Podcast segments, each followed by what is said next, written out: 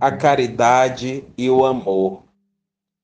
Qual o verdadeiro sentido da palavra caridade, como a entendia Jesus?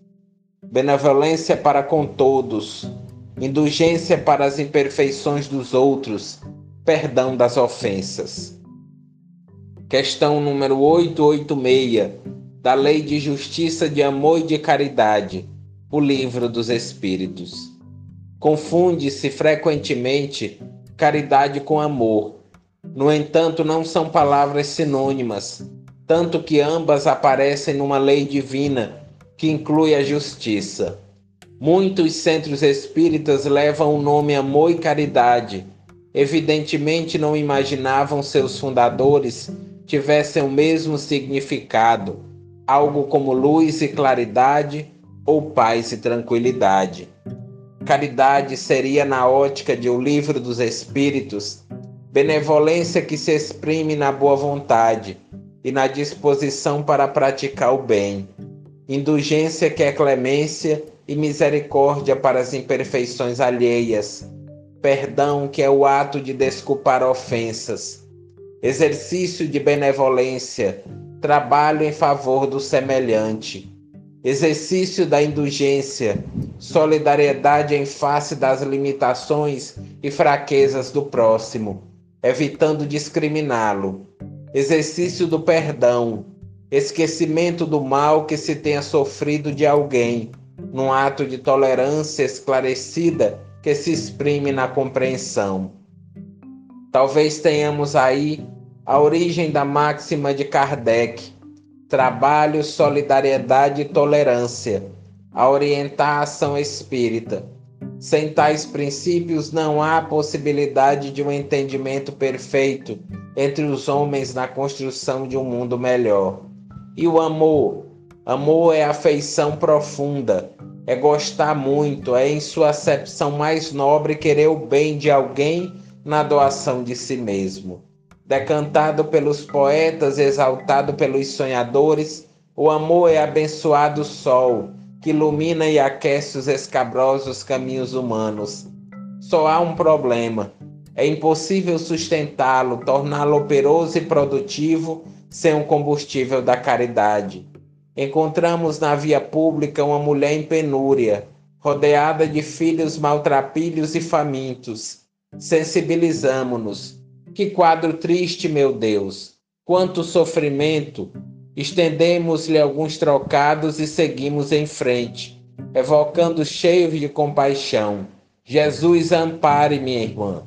Naquele exato momento, brilhou em nós uma réstia de amor, infiltrando-se no impassível egocentrismo humano.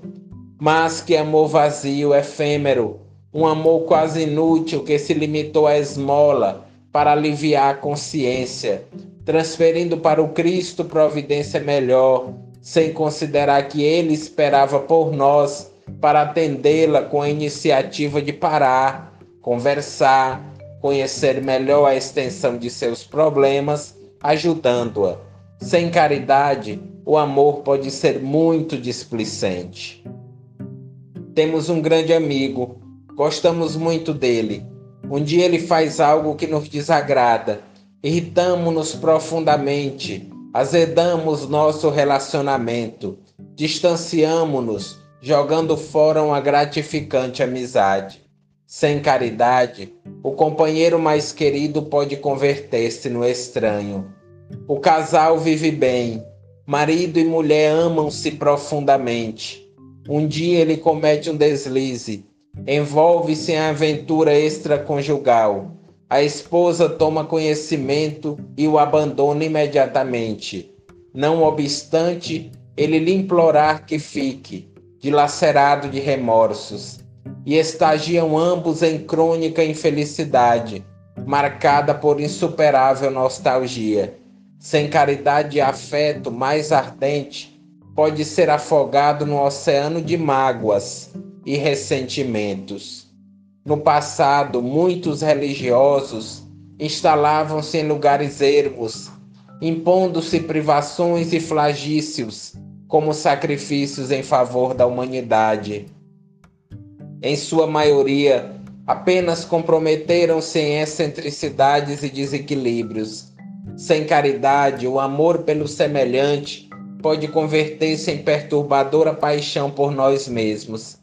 O apóstolo Paulo vai bem mais longe no assunto, quando destaca que, ainda que detenhamos o verbo mais sublime, a mediunidade mais apurada, o conhecimento mais profundo, a convicção mais poderosa, o desapego mais amplo e inabalável destemor da morte, isso tudo pouco valerá se faltar a caridade, isto é, se não estivermos imbuídos do desinteresse pessoal, no desejo sincero de servir o semelhante.